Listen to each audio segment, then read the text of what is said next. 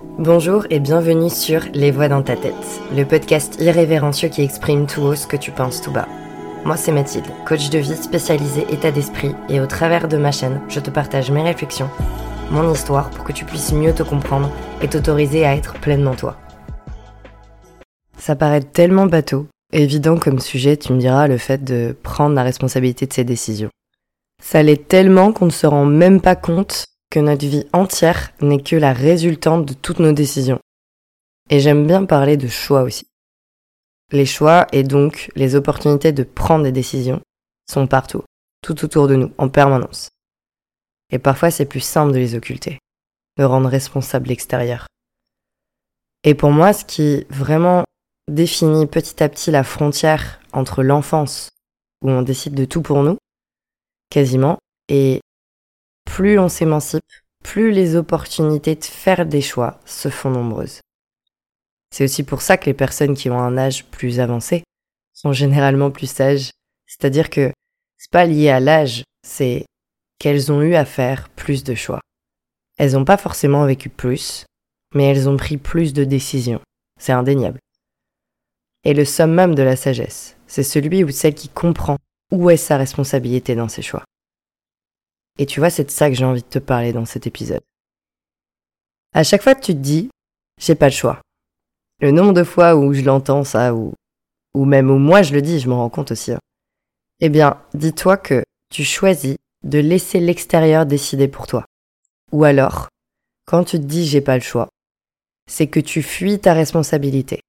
Bien souvent, quand on se dit j'ai pas le choix, ça, c'est généralement le résultat de plein de décisions qu'on a prises et qui d'une certaine manière nous ont peut-être coincés à prendre une décision qu'on n'a pas forcément envie de prendre.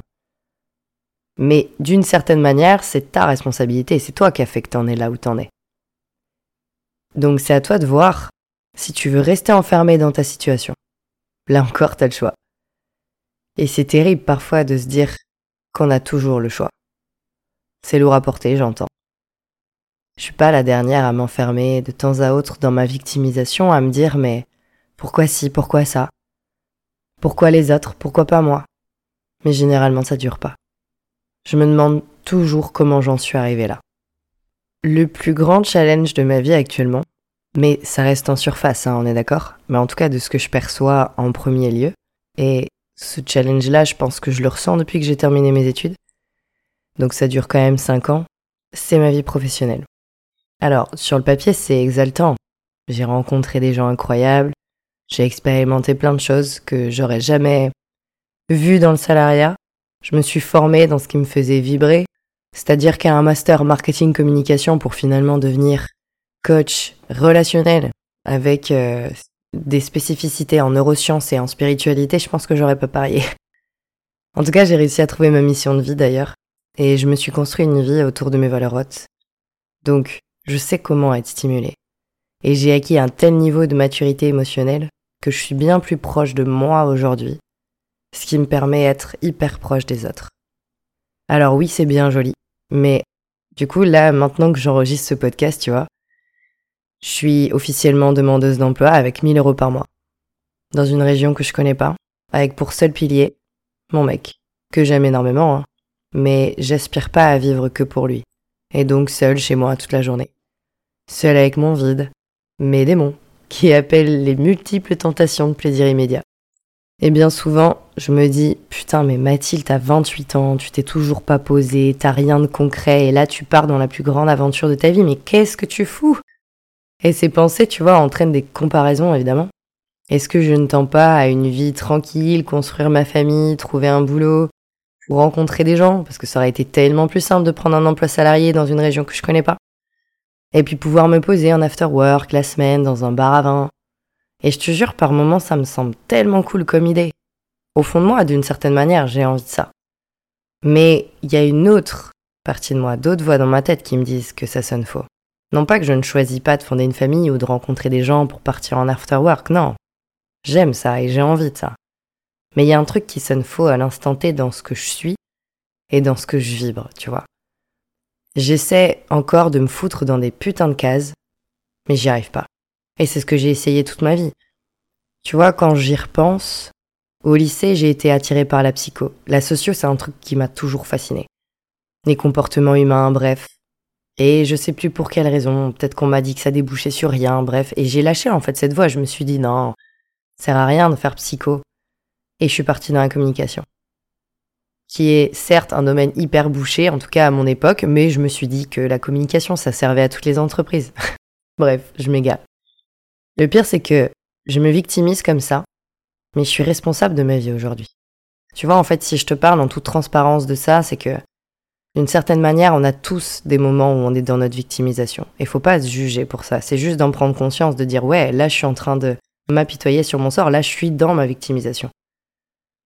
Mais en réalité, je suis responsable aujourd'hui de gagner 1000 euros de chômage. Parce que j'ai jamais eu de super taf.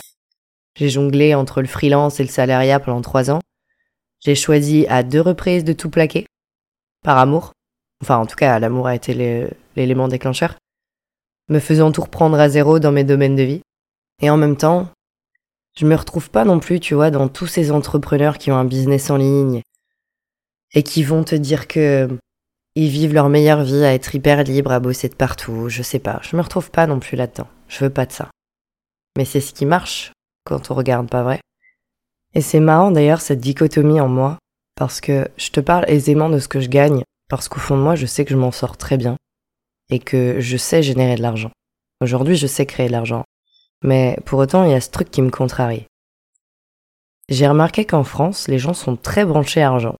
Qui gagnent combien, à quel point c'est important, etc. Ou alors il y a ceux qui veulent pas en parler. D'ailleurs, mais bon, bref. Tout ça pour dire que le poids de l'inconscient collectif sur cette notion de réussite est proportionnel à combien tu gagnes et ça, c'est réel en fait, qu'on le veuille ou non. Et je pense que je, je te partagerai d'ailleurs le chemin que j'ai fait par rapport à l'argent et celui que je fais encore dans un épisode complet parce que là, c'est pas le sujet. Tout ça pour dire que je suis là, à me lamenter sur ma situation, mais la vérité c'est que j'en suis totalement responsable. Tout ce que je vis aujourd'hui, même potentiellement mes problèmes de santé pour te dire, ne sont que la résultante de mes choix. Tu me connais, je te livre, sans filtre, tout ce qu'il y a dans ma tête, mais en vérité, je suis épanouie dans tout ce que je vis. C'est juste que j'ai pas envie d'être ce type de coach ou d'entrepreneur qui va te vendre une vie de rêve alors que c'est pas vrai en fait.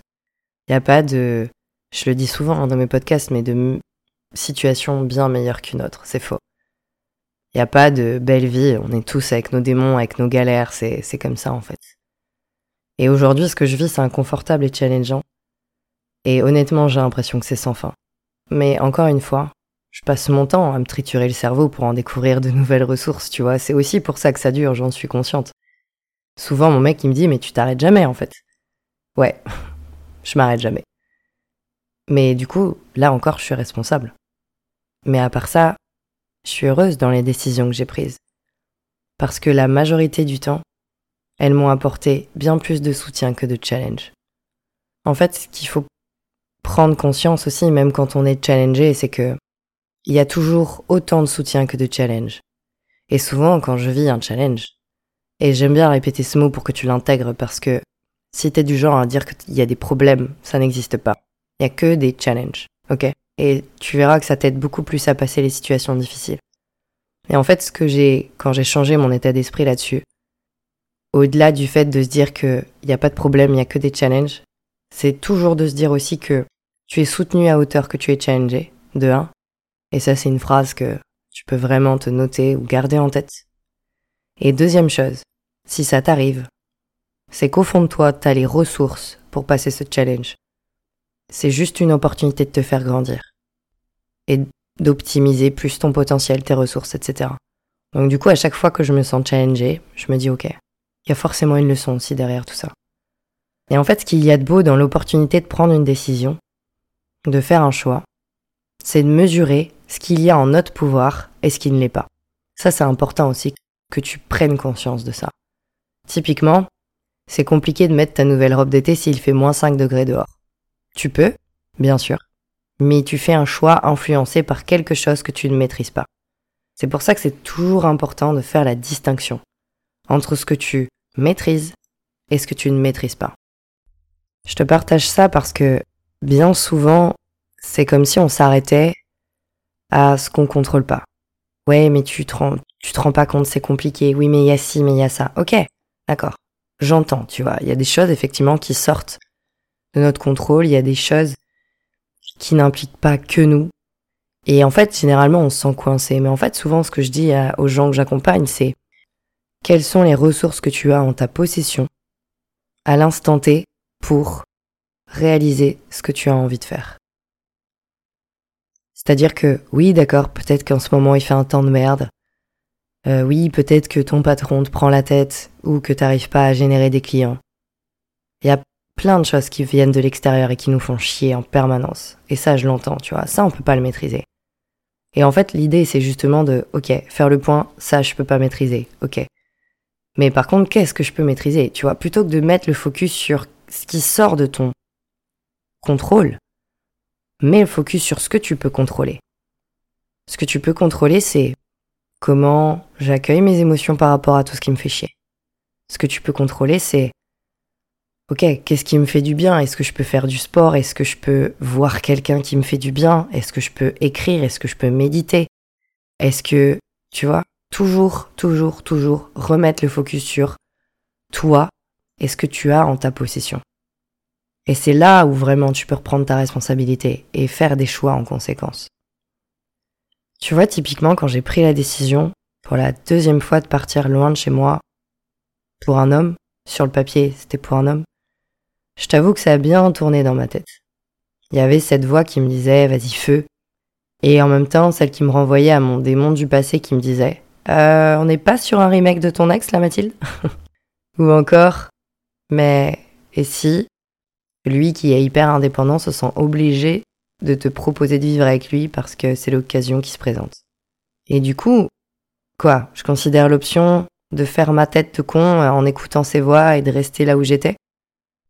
Ou alors écouter mon cœur, mon envie du moment, et y aller, en mesurant les conséquences. Parce que oui, à Bordeaux, je me retrouve à nouveau sans emploi, mais j'aimais ma vie avec mes habitudes, mes lieux phares, mes amis, mon cocon, que j'avais d'ailleurs galéré à avoir. Bref, j'aimais ma vie en fait, que je m'étais construite pendant quatre ans là-bas. Et en même temps, il y avait ce truc qui m'oppressait. J'arrêtais pas de dire que je me retrouvais plus à Bordeaux. Comme si cette ville m'avait apporté tout ce dont j'avais besoin. Pour me faire grandir, pour me faire évoluer. Il y avait quelque chose qui me disait que j'avais vécu tout ce que j'avais à vivre. la vérité, c'est que, mon mec ou pas, je pense que je serais partie. J'aurais pris la décision de recommencer ailleurs. Alors peut-être pas aussi rapidement, mais il a juste été l'opportunité de provoquer les choses, de faire un choix. Et je l'ai saisi, en sachant pertinemment dans quoi je me lançais. C'est-à-dire un choix avec un tas de choses que je ne maîtrisais pas. Une nouvelle vie à deux, une quête de création de société, une aventure solitaire. Sans réseau d'amis, sans réseau pro. Et c'est paradoxal, hein, parce que je dis que je culpabilise de ne pas me poser, et depuis la fin de mes études, je reste nulle part. Et je change de projet tout le temps. La vérité, c'est que je me suis battue pour rentrer dans des cases qui n'étaient pas faites pour moi. Pour plaire à des gens. Je réalise aujourd'hui. Inconsciemment, j'avais besoin de me saboter, comprendre ce qui était vraiment fait pour moi. J'avais besoin de me perdre un peu pour me trouver, tu vois. Mais j'ai toujours pris mes décisions en exploitant un maximum ce qui était en mon pouvoir ou pas. Et c'est dur parce que bien souvent ton ego te limite. Typiquement, avec l'argent ou le temps, genre bah non, je peux pas, j'ai pas d'argent. Alors que la question serait plutôt comment je fais pour avoir plus d'argent alors? Et tout est là, tu vois, derrière les questions qu'on s'est pas posées. Moi je pense que c'est pas une question d'acte manqué, c'est plus une question de questions qu'on s'est pas posées. Moi qui me remets en question depuis gamine, bon, pour le coup c'était pour les mauvaises raisons. Parce que je doutais de moi-même mais au moins ça m'aura appris à me poser des questions. C'est-à-dire que c'est un mécanisme qui me semblait naturel. C'est juste qu'après j'ai reprogrammé mon cerveau pour arrêter de mettre le focus sur les mauvaises choses. Mais maintenant que j'ai cessé de plus croire en moi, je me pose des questions sur ce que je pourrais faire, qui je pourrais être. Et j'ai pris la responsabilité de me créer ma réalité. Je l'avais évoqué dans mon podcast sur la meilleure version de soi-même, mais je le redis parce que c'est vraiment important que tu l'intègres. Mais si tu en es là où tu es, c'est d'une manière ou d'une autre parce que tu l'as choisi. Que tu en sois satisfait ou pas. Et pour ce que tu n'as pas choisi, Tu es responsable de trouver ton pouvoir et ta responsabilité, même dans l'adversité. Je dis toujours que on mérite pas ce qui nous arrive. La vie est faite ainsi. Et puis il y a tellement de choses qui rentrent dans la matrice, comme je t'ai dit, il y a des choses qu'on maîtrise, il y a des choses qu'on maîtrise pas. Mais tu es toujours responsable de comment tu accueilles les choses. Toutes les décisions que j'ai prises, il y avait finalement plein de choses que je pouvais pas maîtriser. Typiquement, la décision de partir à l'autre bout de la France, sans repère, ou ceux qui sont partis à l'étranger, c'est de se dire, il y a des conséquences de ce choix. Et je dis toujours, quand on prend une décision, c'est être aussi prêt à payer les conséquences du pire. Et comme j'ai eu la prise de conscience il y a pas longtemps, c'est en écoutant un podcast de David Laroche qui dit optimiste de but, pessimiste de chemin. Et je pense que pour moi, reprendre sa responsabilité, si je devais conclure ce podcast, c'est quand vous prenez une décision, en reprenant pleinement son pouvoir et sa responsabilité, ça permet en fait de se reconnecter à son pourquoi, à sa vision. Qu'est-ce qui émane de moi derrière cette décision-là, derrière ce choix? Et c'est de le faire en pleine conscience.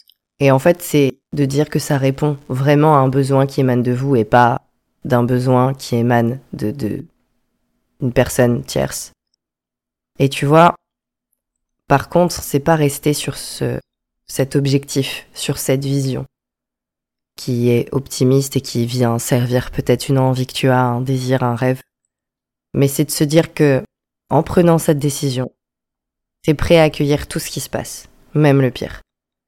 Peut-être quand tu vas investir de l'argent dans un bien immobilier, pas pour devenir propriétaire, vraiment pour investir, tu vois. Eh bien, peut-être que ça peut ne pas marcher, peut-être que finalement tu te feras pas de bénéfice sur ce bien. Ou quand tu vas te lancer dans une relation, ça vient servir une envie de construire une famille peut-être. Eh bien, c'est être prêt aussi à se dire que cette personne-là, c'est peut-être pas elle, peut-être que tu t'es trompé. Et ça ira en fait.